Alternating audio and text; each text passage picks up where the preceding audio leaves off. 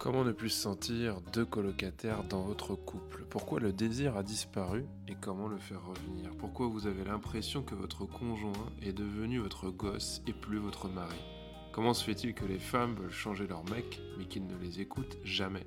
Pourquoi vous ne comprenez plus rien aux demandes de votre femme et pourquoi ne veut-elle plus coucher avec vous? Est-ce que votre couple est foutu? Est-ce que vous acharnez pour rien? Ou est-il encore temps de faire quelque chose? Je m'appelle Maximilien Bachelard, je suis docteur en psychologie, psychothérapeute et cuisinier. Après 50 chroniques radio, je vous invite dans ma cuisine, les recettes du doc, à partager quelques recettes et tours de main. Tu fais tourner de ton nom tous les moulins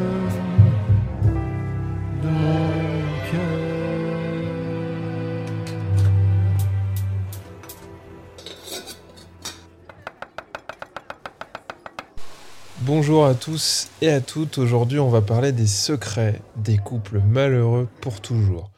On peut être malheureux pour de nombreuses raisons. Un couple qui se sépare, par exemple parce que monsieur passe beaucoup de temps avec ses amis, alors que ça conviendrait à d'autres femmes d'avoir du temps pour elles. Il y a aussi des femmes qui quittent parce que le mari ne s'occupe pas des enfants ou du foyer, alors que d'autres vont accepter ça durant une vie entière. Il faut noter que la majorité du temps, tout était visible dès le départ. Monsieur ne faisait ni à manger, ni la vaisselle, ni les réparations de la voiture.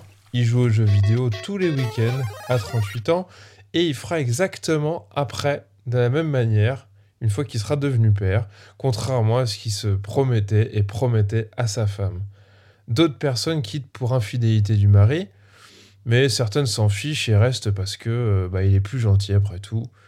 Il se sent parfois même un peu plus coupable, il est parfois plus malléable, parce qu'elles en font aussi parfois tout autant que les hommes, et parce qu'elles veulent aussi à d'autres moments eh bien, garder un père sous la main à leurs enfants.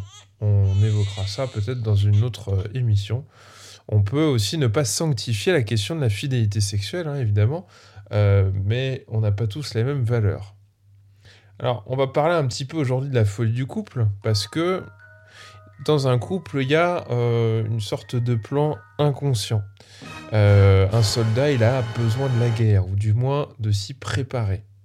Et certains ont besoin du fonctionnement de l'autre pour venir en fait se confirmer quelque chose euh, par effet de résonance euh, et grâce à l'autre, ils n'arrivent pas finalement à dépasser quelque chose, à se réaliser, parce qu'ils ont souvent peur et la bataille les occupe. On va dire que les conflits de couple, parfois, c'est un bel alibi pour euh, euh, soit venir reproduire quelque chose que l'on connaît, soit pour éviter d'aborder quelque chose. Dans ces histoires-là, personne ne prend vraiment la responsabilité d'arrêter le couple. Ou alors ça peut durer un petit temps et puis il y en a un des deux qui vient rechercher l'autre euh, qui s'était arrêté et il cède et donc on est reparti pour un tour de plus. Donc euh, on peut aller dans des batailles où chacun avec sa problématique finalement vient utiliser l'autre pour exprimer, exprimer ça à fond. Au début, dans pas mal d'histoires de couple, en fait, on voit un bourreau et on voit une victime. Puis finalement, il arrive assez souvent qu'on ne sache plus vraiment à qui s'adresser, qui est qui. Un petit peu comme dans le film Gone Girl avec Ben Affleck. Euh, c'est un film qui est assez pertinent. dans ce film, on a un joli couple singulier, un couple d'Américains euh, euh, de, la classe aisée, qui sont pleins de promesses. Ils sont décrits dans leur évolution. On voit des débuts excitants. On voit un couple agréable qui donne envie, et puis on, observe progressivement une cassure. Le film, il va décrire euh, au-delà des apparences publiques, comment chacun s'est ressenti dans son couple. Donc euh, le mari, il est au début vu comme un type charmant, et puis on comprend de plus en plus qu'en fait c'est un sale type. Et puis on va observer la même chose pour madame, qui est tout aussi malheureuse, menteuse et manipulatrice. Alors les couples heureux malheureux. On trouvera parmi les couples heureux malheureux ceux qui passent leur temps à se plaindre de l'autre, euh, puis s'interrogent sur leurs responsabilités, mais ne trouvent aucune solution qui convienne aux deux. C'est un vrai leurre pour le psychologue qui parfois pense avoir affaire à des gens qui sont prêts à passer à l'action. C'est des gens qui malheureusement patinent dans une difficulté, viennent chercher en apparence une solution concrète, mais en fait ils sont jamais vraiment satisfaits. Et grâce au mariage, on peut dire que chacun tente généralement sans succès de résoudre les problèmes qu'il n'aurait jamais connus s'il était resté seul de son côté. C'est une phrase qui peut paraître assez pessimiste, mais quand on prend un peu du recul, elle a quand même une grosse part de vérité. C'est parfois des couples où on a soigneusement aménagé des zones de conflit, là où d'autres ont aménagé des zones de connivence. Ce sont aussi parfois des couples qui se définissent par un désaccord perpétuel. évidemment, ici, l'amour, c'est pas une solution, mais c'est comme une sorte de problème qui résout rien. Avant de commencer et de vous énumérer les explications, en tout cas les raisons euh, qu'on peut invoquer, euh, je vais vous parler de l'alibi habituel. N'oublions pas les enfants. Les enfants, c'est l'alibi qui revient régulièrement. Et qu'est-ce que j'entends de la part de monsieur, de madame ou des couples? C'est qu'on ne se sépare pas pour eux. Euh, et là, on peut rapidement les faire rentrer, ces enfants, dans la grande farandole de la folie. Parfois, les enfants disent que ça ne va pas d'ailleurs, ils peuvent être les confidents et entendre des mauvaises choses. Et bah, évidemment, je ne vous cacherai pas que bah, ces enfants, la plupart du temps, ils sont plus mûrs euh, qu'on devrait attendre de leur âge. Et c'est souvent eux qui donnent le top départ de la séparation. Comment ils le font? Bah, En allant mal, en fait. Ils vont pas bien. Ils sont mieux d'un couple parental qui va très mal et qui veut pas s'en rendre compte. Euh, mais des parents malheureux, en tout cas, sachez qu'évidemment, ça donnera des enfants qui seront soit malheureux, soit qui referont le même schéma. Souvent, on ne veut pas faire comme les parents, donc on essaye de faire l'inverse. Et donc en faisant l'inverse, finalement, on fait un peu par rapport à eux, donc on fait un peu la même chose. Euh, un couple doit avoir symboliquement une fin possible pour moi. Il faut qu'il y ait un contrat minimum en fonction des besoins de chacun. Sinon, c'est une sorte d'enchaînement. C'est une obligation qui, euh, ne peut s'épanouir ou euh, on ne peut pas exister, mais qui devient simplement le théâtre de nos névroses sur scène oui, je pense que la fin symbolique, euh, elle doit se matérialiser par, euh, pour certains, ce sera la question de la fidélité, pour certains, ce sera euh, le fait de se retrouver dans un quotidien qui ne nous convient pas du tout parce que l'autre l'a beaucoup trop modifié ou, contrôlé ou manipulé. En tout cas, il faut qu'on puisse se dire, mais qu'est-ce qui ferait qu'on arrêterait un couple finalement? Parce qu'une des grosses difficultés dans les couples, c'est que justement, il semblerait qu'il n'y ait aucune fin de programmée, même en cas de pépin. Et dans ces histoires de couples heureux malheureux, bah, la problématique de l'un, elle vient s'entrechoquer, s'entremêler un peu trop avec l'histoire personnelle de l'autre. Euh, même si à l'intérieur, ces gens-là souffrent, on pourrait dire de l'extérieur qu'en fait, ça marche du tonnerre. C'est le coup de l'infirmière, par exemple, qui est toujours en lien avec euh, des hommes qui sont en pleine dépression euh, et qui ont régulièrement un problème d'alcool. Et puis elles vous diront que bah, c'est le troisième mec avec qui elles sont, et puis ils ont toujours le même profil. Et allez, un croque-monsieur pour la 4. Un. Alors, finalement, ce qui va nous rester à expliquer, c'est les raisons qui font que bah, les gens euh, restent tout de même ensemble.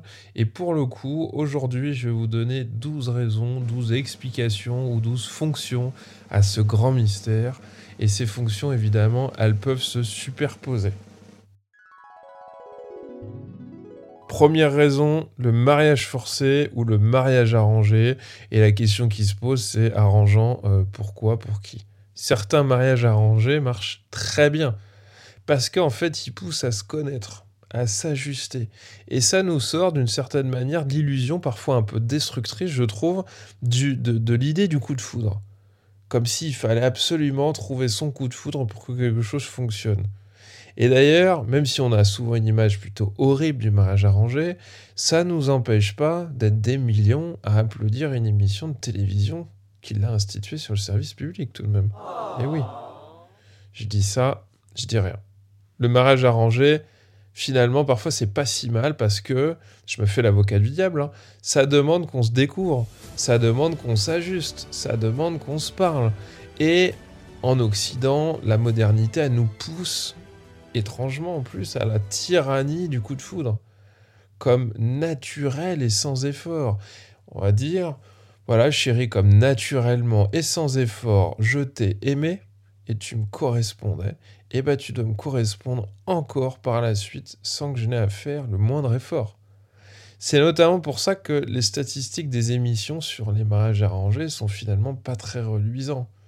Le principe, il est intéressant, mais dans l'émission à laquelle je fais référence, bah, les participants, je pense, restent pris dans le modèle occidental euh, et très sucré du coup de foudre. Deuxièmement, l'espoir. Mais j'ai de l'espoir que ça change. Docteur, j'ai de l'espoir qu'il puisse changer par la suite. C'est un vrai carburant en fait. Hein. Pour certains, c'est un vrai, vrai carburant. Et il en faut, mais évidemment, il en faut pas trop non plus parce que bah, malheureusement, parfois, ça tend vers la bêtise triste quand ça fait 5, 10, 15, 20, 20, 25, 30 ans que vous attendez quelque chose de la part de l'autre qui n'advient pas. Vous imaginez bien que vous êtes un peu l'emmerdeur ou l'emmerdeuse de service et que l'autre aussi, de toute façon, doit être assez malheureux. Voilà. Et c'est parfois alimenté par l'autre. Et là, ça commence à devenir plus compliqué parce que bah, l'autre, il fait croire. Il fait croire qu'il va changer. Il ose pas parfois dire non, euh, ou elle ose pas parfois euh, dire ses quatre vérités à l'autre. Donc elle promet, ou il promet, ou elle dit qu'elle va essayer, ou il dit qu'il fera son possible, etc., etc. Et ça peut durer des années, ces histoires. Ça peut parfois même ressembler à une fonction thérapeutique que je vais appeler bloquer. C'est-à-dire, je veux changer l'autre et tant qu'il ne change pas, je reste dans le couple. Et oui, ça peut vous paraître bizarre, un jour je ferai peut-être une émission là-dessus, mais il y a bien des couples qui, une fois qu'ils vont mieux, se séparent. Étrange, non? Troisièmement, il peut y avoir des questions de rivalité et d'enjeux de, possession du partenaire. Par exemple, bah, pour ennuyer la belle-mère ou le beau-père, euh, parce que euh, voilà, euh, je lui ai piqué son fils et de toute façon il était trop collé à sa mère et de toute façon sa mère était trop collée à son fils. C'est toi mon fils? Et elle n'a pas réussi à en faire complètement un homme et c'est moi qui vais en faire complètement un homme. Vous entendez bien dans ce que je raconte que c'est un peu bizarre finalement, puisque madame prend un peu le rôle d'une maman et bon, faudra pas s'étonner après qu'elle me dise en consultation que son mari se comporte comme un gosse. Il y a aussi l'illusion d'arranger son ou sa partenaire et sa famille pour le rendre plus autonome. Mais ça, c'est un grand classique de dire, euh, voilà, grâce à moi, il a réussi à sortir du joug de sa famille, euh, puisque, comme vous le savez si bien, en notre temps euh, moderne, tout le monde est sous emprise. Voilà. Donc, il y a beaucoup de gens qui vont sortir de l'emprise, leur conjoint ou leur conjointe, de leur emprise familiale. Quatrième point, des compromis à la compromission. Alors, vous appelez ça comme ça parce que oui, parfois on accepte des choses et puis euh, on en accepte d'autres et puis encore d'autres et puis à force on perd nos valeurs, notre intégrité et en fait euh, plus on s'est transformé avec le temps, plus comme à la manière d'un investissement, mais il est encore plus compliqué de faire marcher arrière. Cinquième point, se dire que le souci n'est peut-être pas l'autre ou le couple, mais nous-mêmes. Alors là, écoutez-moi bien, mesdames et messieurs, c'est la porte ouverte à 10 ans de psychothérapie. Et oui, ce mécanisme, il est important parce que il y a des gens qui vont venir en consultation et qui vont se dire en boucle, mais je crois pas que ce soit lui qui a un souci, docteur. Je crois que mon couple va pas si mal. Je crois que c'est moi qui ai un problème. Et c'est moi qui ai un problème. Il faut que je fouille encore plus loin dans mes rêves, dans mon inconscient, dans euh, tout ce que vous pourrez deviner chez moi. Et je vais réussir à débusquer ce qui ne va pas. Pour se cacher parfois une évidence. Hein. Et chercher au fond de soi ce qui ne va pas, euh, euh, tout en, en considérant au final que les psychologues n'ont pas pu aider, qu'on est bien trop compliqué, mais que le problème vient vraiment de nous. Bon, moi j'ai tendance à dire aux gens qu'il vaut mieux s'épargner ces 10 ans de psychothérapie et qu'évidemment en fait tout n'est pas de votre faute, qu'il y a des choses à regarder en face et qu'en fait parfois le problème c'est qu'on veut essayer de faire fonctionner deux personnes et ça n'est plus possible ou ça ne l'a jamais été tout simplement et qu'il n'y a pas à chercher à modifier euh, un partenaire ou l'autre pour que ça fonctionne absolument. Sixième point, il y a comme explication au fait que les couples malheureux pour toujours n'arrivent pas à se séparer, la culpabilité de laisser l'autre. Et puis, un autre point qui vient souvent avec, c'est la culpabilité de détruire la famille. Alors ça, c'est le grand classique, et c'est le grand classique de la femme qui a peur de ça, mais aussi du mari qui vient lui redire ça. Il lui tend le doigt vers elle et lui dit, mais comment peux-tu, chérie, abandonner ton mari, tes enfants ou ta maison, ou alors comment peux-tu détruire cette famille et me quitter?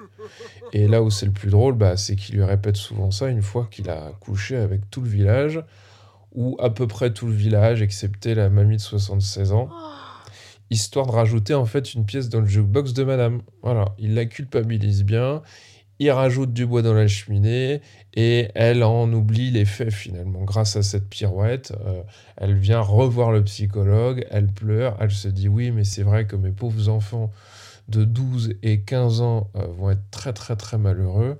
Soit dit en passant, les enfants sont pas dupes et ils en ont strictement rien à faire de toutes ces histoires, ils en peuvent plus, ils en ont tartiné pendant des années. Madame se sent mal à l'aise, Madame pleure, mais en fait, euh, elle en oublie que bah, a été trompée plus d'une fois et qu'il a vraiment été odieux plus d'une fois. Et c'est quand même assez dingue parce que les choses sont tellement bien faites que c'est elle qui se sent mal finalement. Et parfois même, et oui, c'est parfois même elle qui vient s'excuser auprès de son mari parce qu'il l'a trompée.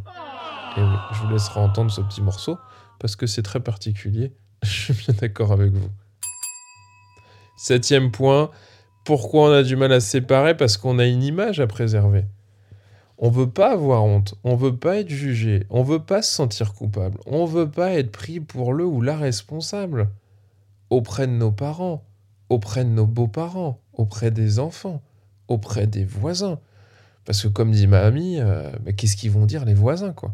Donc oui, on a une image à préserver, on a dit des choses, et on a envie de s'en tenir à ça. On n'a pas envie d'avoir les critiques. On n'a pas envie qu'on nous regarde de travers. On est pris dans sa lancée. On a du mal à freiner.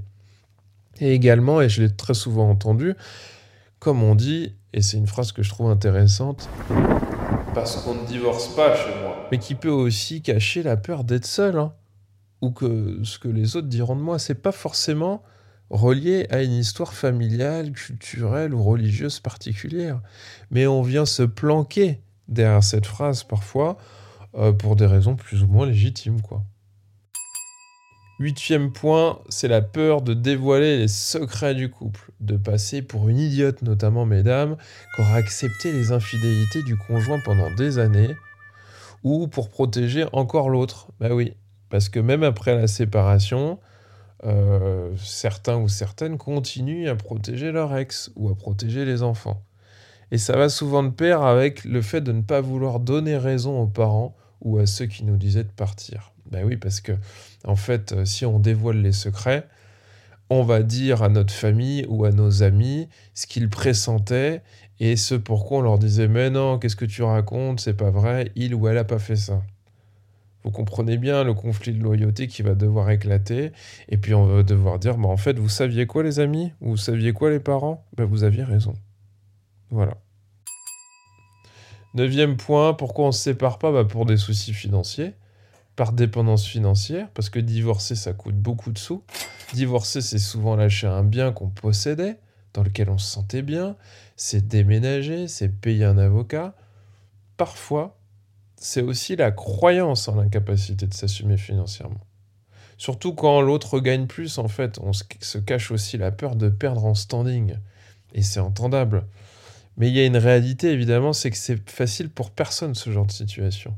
D'avoir la sensation d'une déchéance sociale, mais bon, on ne peut pas toujours garder tous les avantages et la situation, mais il faut savoir que c'est souvent temporaire. Dixième point, la peur d'être seul ou d'être mangé par ses bergers allemands. Ou de se sentir abandonné après avoir ingéré des pots de glace devant la télévision. Je fais un petit coucou à Bridget Jones. Tout ça, ça va avec la peur de ne pas trouver mieux la plupart du temps, parce qu'on pense qu'on ne va pas avoir grande valeur aux yeux des autres, en fait. Et ça, c'est le grand classique. Euh, les hommes, les femmes, à n'importe quel âge, quelle que soit leur qualité euh, physique, euh, esthétique, objective, on arrive toujours à ça. Quand ça fait 10, 15, 20, 25 ans que vous êtes avec quelqu'un, vous savez plus ce que vous voyez de l'extérieur. Donc évidemment, un travail sur l'estime de soi sera à engager. Onzième et avant-dernier point, la peur de la nouveauté, la peur de l'aventure, la peur de la perte de nos repères. Et oui, sortir des sentiers balisés, ça requiert du courage, de l'audace et de la volonté. Et tout ça, euh, bah, c'est un peu grippé avec le temps, et je pense que ça n'est pas forcément euh, défini jusqu'à la fin de notre vie, que ça peut encore se travailler, mais euh, que pour cela, bah, c'est un jeu de, de, balance, et que si à un moment donné, on est un peu poussé aux fesses pour devoir changer, on peut parfois se sentir poussé des ailes. Mais il est normal que la nouveauté inquiète, l'incertitude, c'est tout à fait entendable. Dernier point, on croit souvent qu'on a ce qu'on mérite.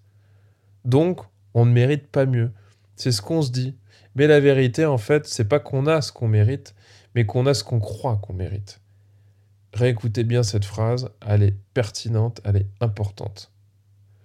On n'a pas ce qu'on mérite, mais on a ce qu'on croit qu'on mérite.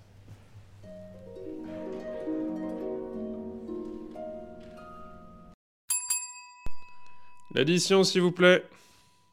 La recette du jour est désormais terminée. N'hésitez pas à liker, partager, diffuser par email, SMS, WhatsApp, réseaux sociaux si la dégustation vous a plu. Et si vous désirez renouveler l'expérience culinaire, abonnez-vous à l'émission. Si vous voulez participer en cuisine, rien de plus simple, soit par email sur les recettes du doc@gmail.com ou en laissant un message diffusable au public pour poser vos questions ou pour partager une expérience personnelle au 09 51 53 33 07.